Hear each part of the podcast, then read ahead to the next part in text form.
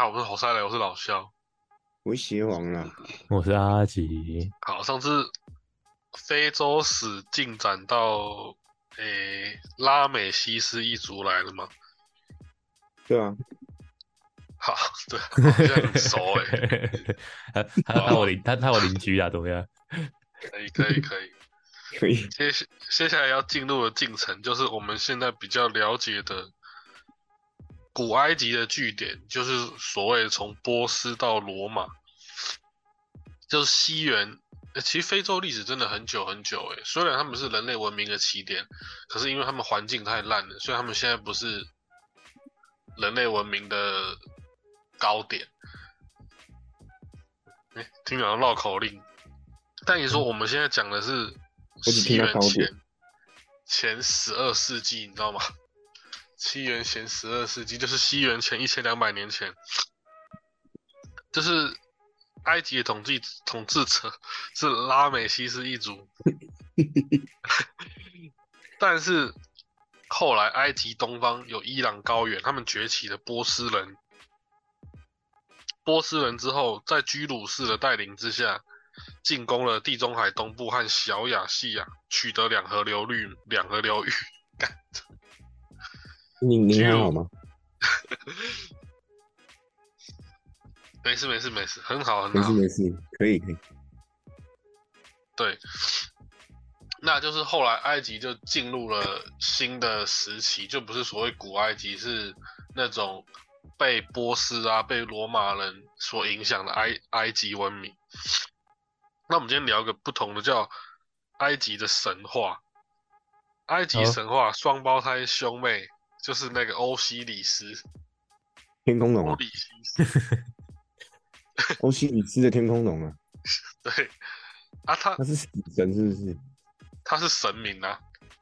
嗯，一个神神话里面就是有个双胞胎兄妹是欧里西斯，也是是伊西斯啊。对对，伊西斯。我看那那高桥和希真的是讲真的。他他他真的是，他去研究，真的很认真。对他还有跑去埃及的博物馆去看嘞，好闲哦，不是很认真哦，这么爽的吗？跑去玩玩啊，边玩边画，看游戏王到现在还是存在哎。对啊，还在画，也不知道谁在画的。干一张彩色的纸，然后这样子，哎，给你三千。哎，不是啊，他都挂了，现在谁在画？他的团队啊？徒弟啊。其实漫画家都是一个团队的吧？那这样谁要谁还要买？游戏王一样比赛啊！我记得今年一样有比游戏王世界大赛啊。哦，那好可怕！一张纸这样给你，哎，两千块啊！但不止好不好？哦，好多很厉害的蒙卡。就是啊，还是讲回来，双胞胎兄妹欧里西斯和伊西斯，他们成年之后。不知道为什么结婚生子，好呗。所以，我们讲后来有个外来的托勒密王朝建立时，这个外来政权就借用借用传说，长期以兄妹或是姐弟婚配的方式，然后托神的旨意统治当地。所以你就知道那时候王朝一定会衰败，因为有个很简单的原因，就是近亲会变太多智障。真的。因可是他们用近亲联姻来统治一个地方，那一定是不行的。王室的内部会争执不断。罗马兴起之后，埃及很快就发现他们不是罗马的对手。征服埃及，在整个罗马的帝国历史，也就是一个小插曲。因为我们都知道罗马很强盛嘛，罗马简直是西方文明的一个代表，到现在还是很多西方人很喜欢罗马的文明嘛。现在很多西方的名人都喜欢用罗马时期的人物来给自己命名啊，什么什么凯撒、乌大维之类的。大尤里，哎，尤里西斯啊。不过也有史学家就是讲过嘛，一个老话题，就是罗马时期和中国东方大文明汉朝两个 PK，不知道谁会赢哈？汉朝会输吧？因为打不起来，打不起来，其实应该是谁攻过去，谁攻过去 谁输。哦，对，因为补给线太长了。中间还有个那么大的中亚。不过有说法是一开始的时候，东西方同一个同样的时间线，一开始汉朝一定会强于罗马。嗯，因为汉朝它前面又有经过什么春秋战国，嗯春秋战国的时候也是非常兴旺的一个时期。像中国在春秋战国时期，它一次就领先旁边的日本五百多年的进步进步的一个单位。那先春先春秋之后，然后再直接汉朝，前面的汉朝一定是很繁荣的。那后来的罗马会比较强，因为后来罗马有很很著名的五贤帝时期啊，就是一次出现五个很君很英明的君主，罗马五贤帝。罗马五贤帝之一的范本也有拍在电影里面，那个很有名的神鬼战士嘛。哦，神鬼战士原本不是一个老国王吗？老国王那个原型就是罗马五贤帝之一。嗯，那他的儿子是五贤帝之二吗？不是不是，继承者吧？哦，嗯那段历史也是蛮复杂的，因为同样的时间线上，以前的古文明，像现在是世界文明啊，现在现在全世界都是聊在一起啊，可是以前的时间进程不是这样子，以前非洲、欧洲，然后中国，然后还有印诶、印度王朝以前也很强诶、像秦，像秦国不秦中国那边秦朝统一的时候，印度那边也统一。印度那边有那个孔雀王朝，就是第一代第一代霸主的诞生，阿育阿育王，阿阿育王影阿育王影响东方，影响东南亚跟东亚也很深。为什么？因为阿育王他是推行佛教嘛，哦他立地成佛是不是 没有，他自己就是霸王，杀伐果断，大王他不是那朝的一个个霸王，放下屠刀立地成佛吗？是吗？那他屠刀还握了真好。那好像就就是在讲他呢。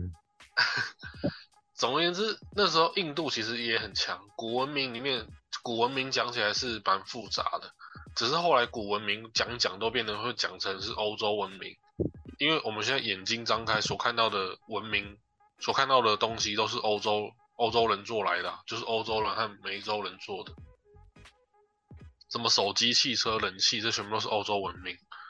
不过这这也比较远了啦，我们还是讲回三千年前。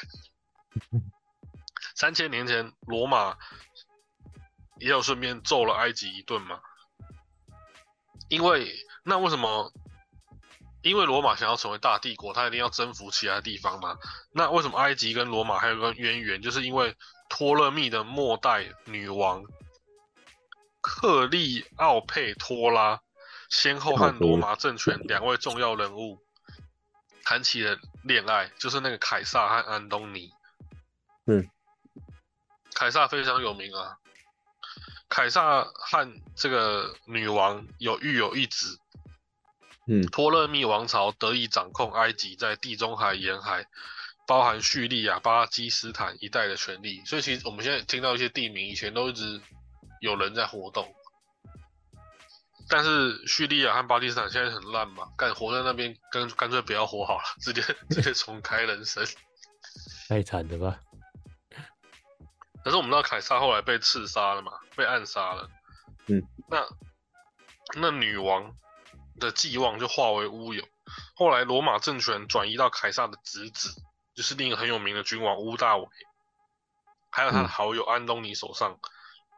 等到安东安东尼前往埃及的时候，就和那个克利奥佩托拉结婚，也育有儿女。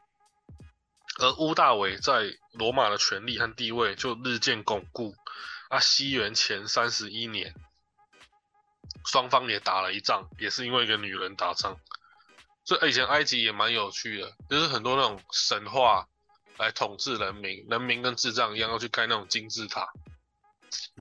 啊，又因为它是非洲嘛，所以是文明的起点，所以也出现了一些不只是神话有名，连女生也很有名，像还有埃及艳后嘛。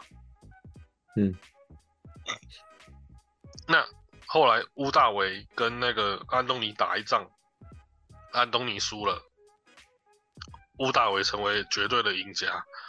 那付出代价的当然还是埃及，因为那个克利佩奥托拉他就自杀了。嗯。那这个托勒密王朝就没有，埃及正式成为罗马帝国的一个省。从登基开始，克利奥佩托拉就善用个人的魅力和盖高明的外交手段，替埃及争取那个生存空间。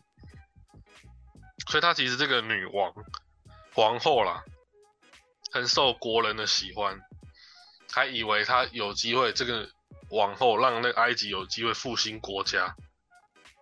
那这个这个女皇就是我们后来讲的埃及艳后。嗯。埃及艳后就是这个哦，原名很长哎，克利奥佩托拉，她就是托勒密王朝的末代女王。我记得埃及都是都有托拉，不知道托可能翻译关系吧？什么？它的英文是后面是什么 T R A，可是我们都翻译成拉。拉。对啊。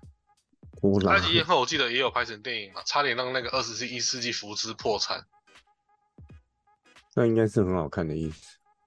成本太高，好不好看不知道。我们应该看不习惯，因为这电影好像已经七八十年前了吧？靠背，超级久远的。埃及艳后，哎，也是有他厉害的地方，可是后来也是自杀了。你确定是自杀吗？那么流行自杀，没救了，复国无望。哎。复国无望啊！丈丈夫又是王啊！丈夫王被打败了，王后就不知道干嘛了。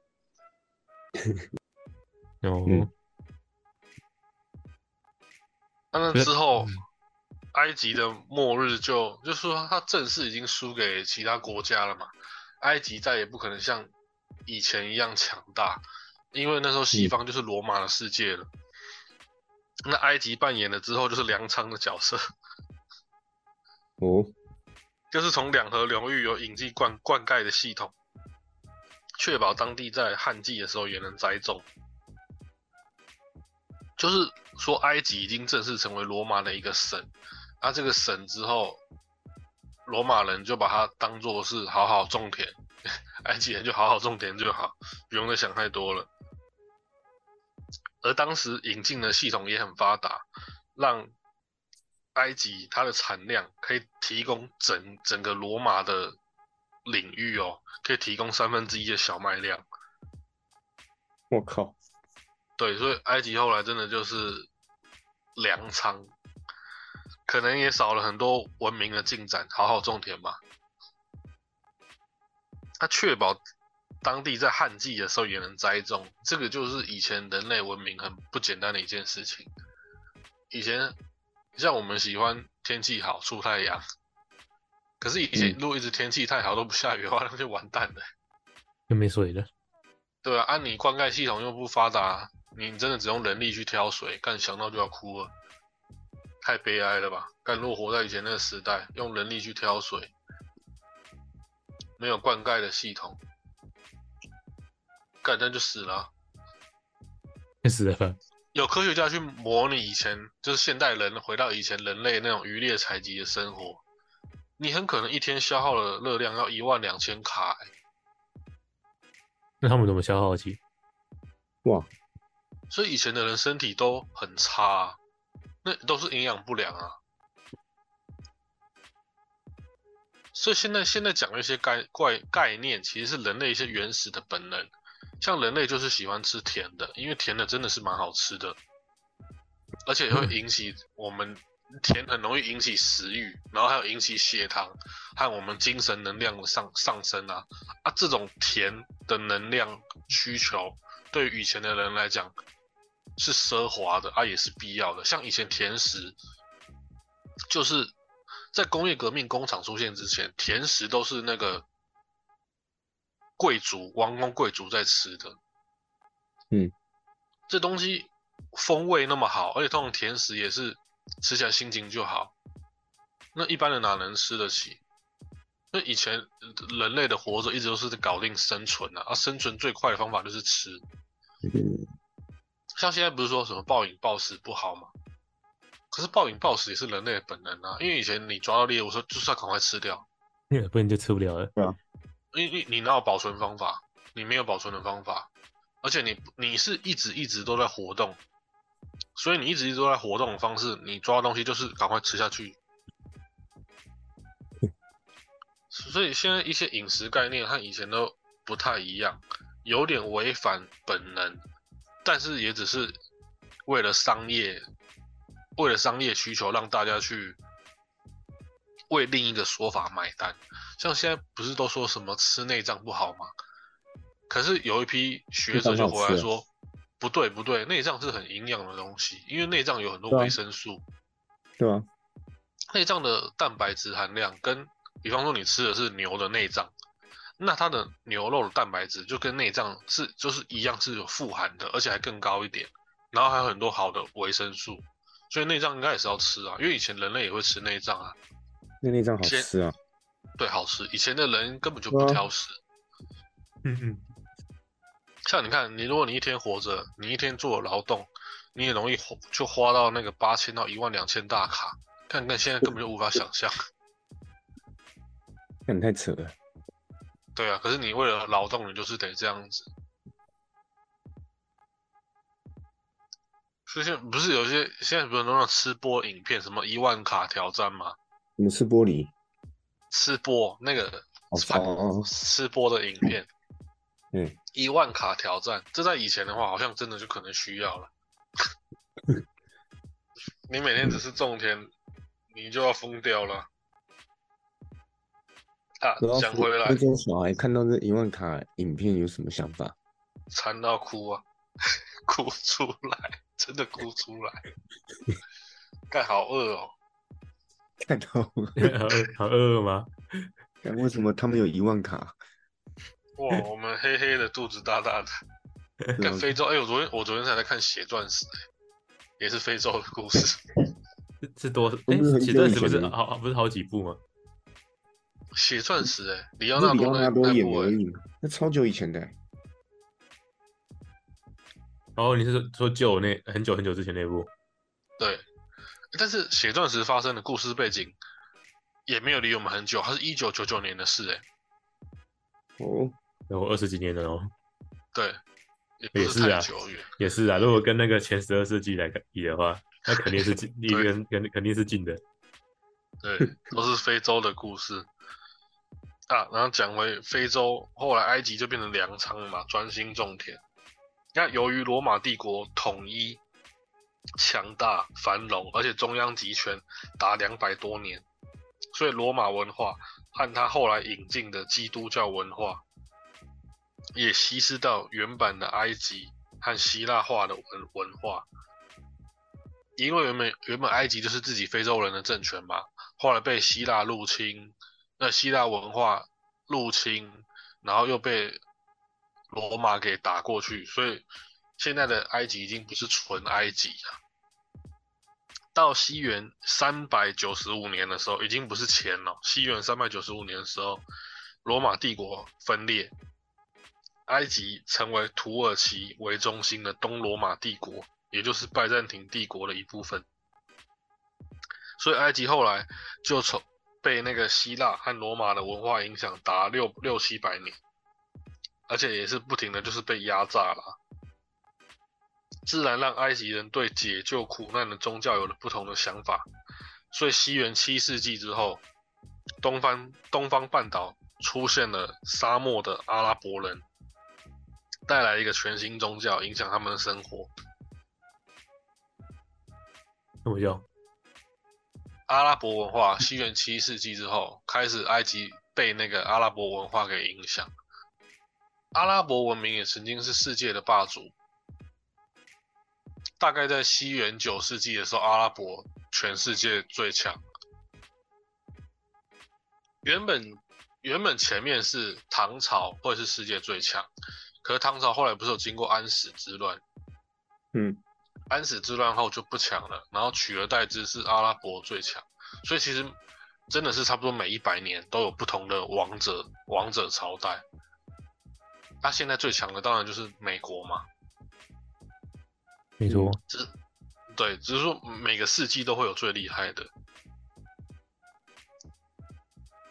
那什么希腊化文化是什么？希腊文化文化就是亚历山大从希腊半岛的马其顿崛起后，征服小亚细亚。小亚细亚就是以现在的叙利亚和巴勒斯坦一带。那西元前三百三十一年左右，攻入埃及，然后进攻两河流域，进入伊朗高原，横横扫了现在的哈萨克南部，最后进入印度半岛。亚历山大是一个征服为名的帝王。哎，他就是那个特欧亚路那个大帝国。对啊。哦。亚历山大。那也很强哎。很厉害。那我们继续讲后来历史的继续进展吧。我们讲腓尼基，也是非洲上面的一个。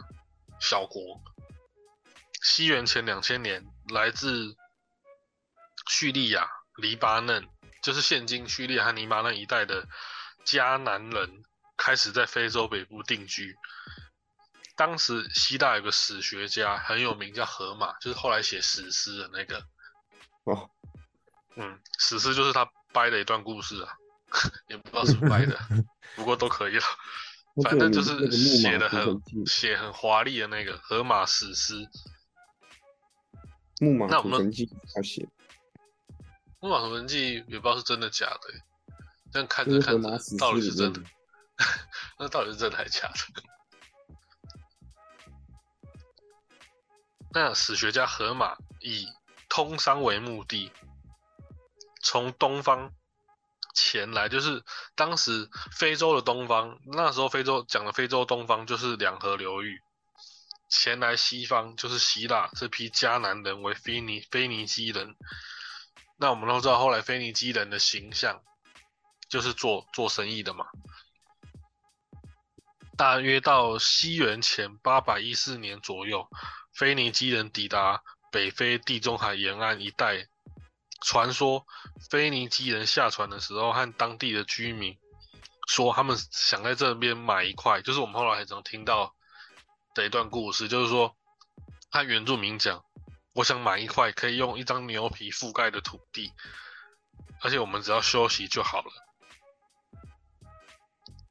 哦，然后嘞？对。那这个就是很多原住民都会有听到的故事啊，说我们跟你讲，我们只要买一张牛皮可以覆盖土地就好。后后来就答应了，好啊，你只要付一张牛皮，我们给你土地。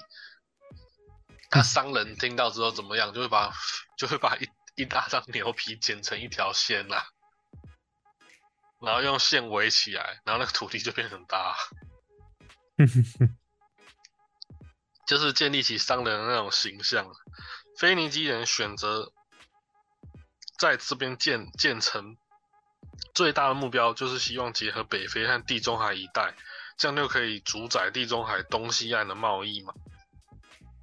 也由于腓尼基人看似没有南下和非洲大陆接触的意思，所以那些史学家一直推测，当时的撒哈拉可能已经沙漠化了。所以可以发现，撒哈拉沙漠在以前就一直阻碍人类的发展。那以前的文明要横跨那沙漠，根本就不太可能啊！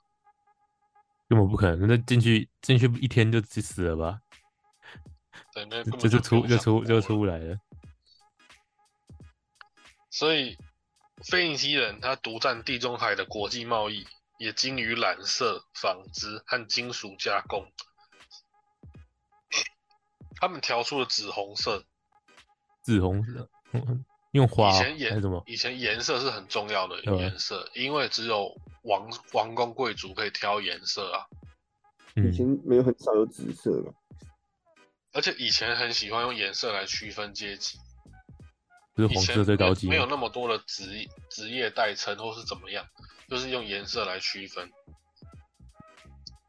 而且人是一定要穿衣服啦。穿衣服这种东西，从以前到现在都没有改变。那当时调出的紫红色，是西亚和希腊上古世界中代表贵族和王室的颜色。而且这些这些腓尼基人还精于木材。木材的话，那你就会建筑；建筑的话，你要做生意，那你就懂造船。总而言之，从原料、物流、工具到产品，腓尼基人垄断当时的国际贸易。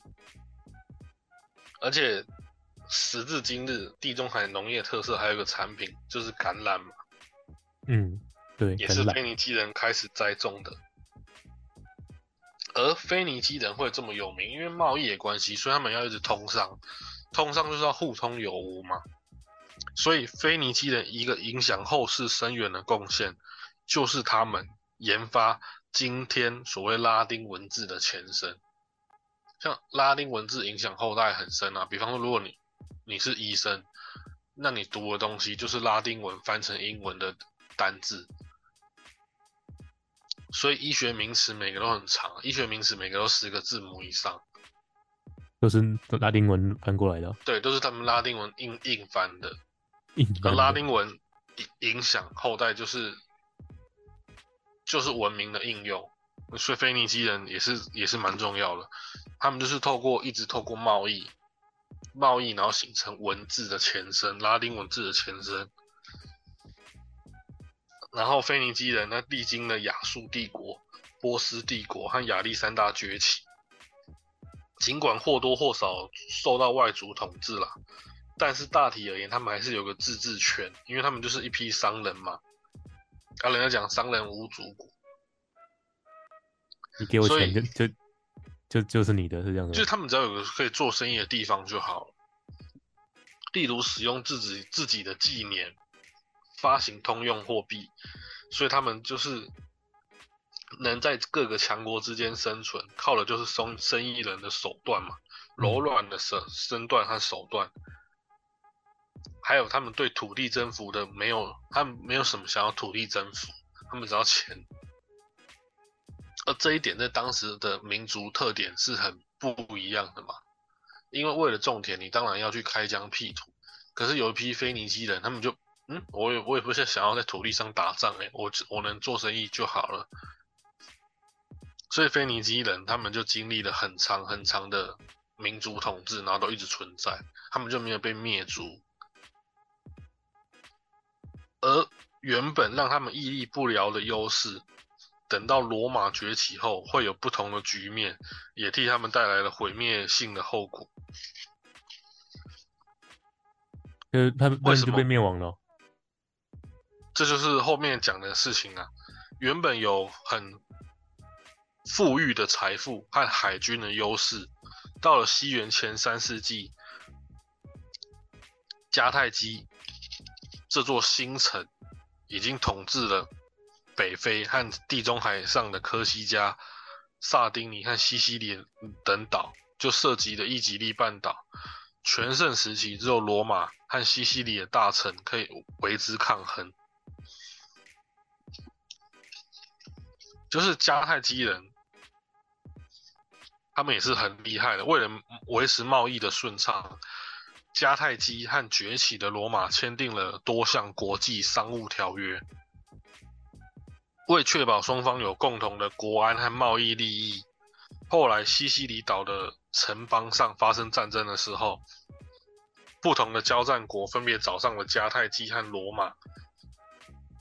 而在地中海享有绝对优势的迦太基，为了对罗马下威下马威，也介入了调停。那为了凸显自身实力的成长，罗马也答应一边，然后决定涉及这场战争。所以西元前二六四年，第一次布匿克战争爆发。布匿克就是罗马人对迦太基的称呼啦。这场战争也影响了后来一些商议商业，因为战争其实打的是后勤，后勤就是需要钱嘛，需要物资嘛，有食物。那战争的时候就会有那种，比方说海事借贷。那那那时候是谁可以借钱？谁有这么多钱可以借的？打仗的人就和别别人见呐。哦，还是就开始发行国债了。这场战争迦太基就输了，在罗马的要求下割让西西里岛和一些赔款。啊，对迦太基来讲，这这本来只是一桩带来些许亏损的生意，只要立即设下停损点，赶快摆脱战争，继续去回去做海上贸易就好。嗯，可是迦太基退让的有点早，对罗马来说，它就是一场下一场战争的借口，也是将领土拓展至北非，把地中海纳入内海的大好时机。而对当时的迦太基而言，观察到两国心态不同的人，汉尼拔就是其中一个人。你怎么讲？身为迦太基人，就是说，本来迦太基人说啊，算算算，打输就算了，我们赶快退掉好了。罗马应该不会再干嘛。可是就有一批迦太基人发现，罗马好像不止于此。所以有时候打仗，什么时候投降，什么时候继续储备精力，也是很难的一件事啊。还是得反抗一下吗？就是你要反抗到什么程度，或是要不要继续打，这这真的是很难抉择。嗯，像比方说近代战争的话，日本吃到原子弹之后，终于投降了。哎，原本日本是说要全部的军民都打到底，打到一兵一卒吗？原本日本想说啊，算了算了，干我都要输了，我把全世界都拖下水好了。干美国不行不行不行，赶快赶快赶快研发原子弹，丢两颗，让这两黄让这些黄猴子知道谁是老大。那战争打到后来也是一种谈判的艺术。他身为迦太基人，汉尼拔的家族却罕见的不喜欢从商，而是去做不受当时迦太基人重视的佣兵将领。汉尼拔非常有名啊，后来很多那种电影或是什么小说的的要角都以汉尼拔这个人为名字啊。对，像汉尼拔后来有名的有有名的角色就是人魔嘛。对，人魔那个双面人嘛，就是那种很厉害的人。很厉害的吗？对啊，精神病患，那心理医生。双面人魔，对，心理医生。不过汉尼拔本来是一个将领了，汉尼拔相信自己，或者说迦太基可以抑制罗马扩张的野心，然后迦太基就带着大概四十头受过严密训练的战象，从西班牙经过今日的南法，穿穿过阿尔卑斯山突袭罗马，在意大利半岛停留长达了十五年，和罗马军队对峙。可是迦太基人反对汉尼拔的冒进行为，认为这个举动只是挑衅，只会惹怒罗马，所以不愿意，就是自己人不想派兵帮助迦太，呃，帮助汉尼拔，所以汉尼拔后来也只能退兵了嘛。嗯，而汉而罗马也以此为借口，在西元两千零二年的时候出征北非，彻底击溃汉尼拔军队力量，让迦太基吞下第二次。布尼克战争的败果，从此那个迦太基就被罗马规定，你只能保留十艘军舰，军舰，然后战下要战象要全部交出来，而且不能对其他国家和民族发动战争，然后割让了比第一次布尼克战争相比更多的土地和赔款。不过迦太基倒是不用交出治外法权了，平民可以保留私人财产，这已经是。罗马人给予的小的恩惠了，而且也在提醒迦太基人，其实他们已经失去所有国家和民族的自治自治权，生存兴亡现在都是在罗马的手上。哎，我记得这边好像有我看过，好像有一部漫画是画这这一段历史的，我记得那个蛮好看的。那忘记叫什么是不是一个什么观察的一个，对吧？就是。上帝之眼嘛，是这个漫画吗？好像是哦。然后汉尼拔漫画好像是军神荣耀那个西西皮亚西皮亚跟汉尼拔那个，所以其实就是汉尼拔发现罗马是有野心的，嗯，啊，迦太基人觉得干没事啊，打完好了好了，回来打仗了。那其实没有在能打赢的时候好好打，之后就会受制于别人。所以其实一个民族发展到一个地方越来越兴盛的时候，就是免不了可能要打人或是被打，然后就活下来的就是历历史的赢家吗？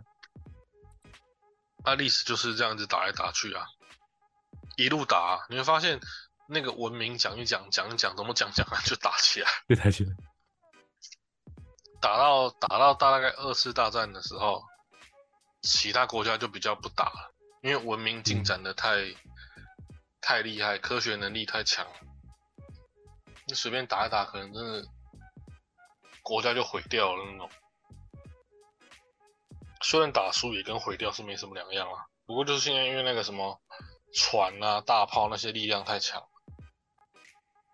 所以现在都是打不同战争啊，都是打那种商业战争，就封锁你经济。那以前冷兵器时代是人真的要投入战场，现在就是打其他国家的战争，剪刀石头布吧？剪刀石头布吗？对，剪刀石头布就是有时候就是真的很像。各个国家发生的事情啊，今天前非洲史就分享到这里。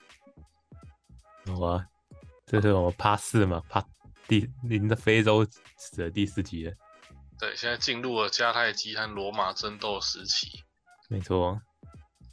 好，谢谢大家。大家拜拜。拜。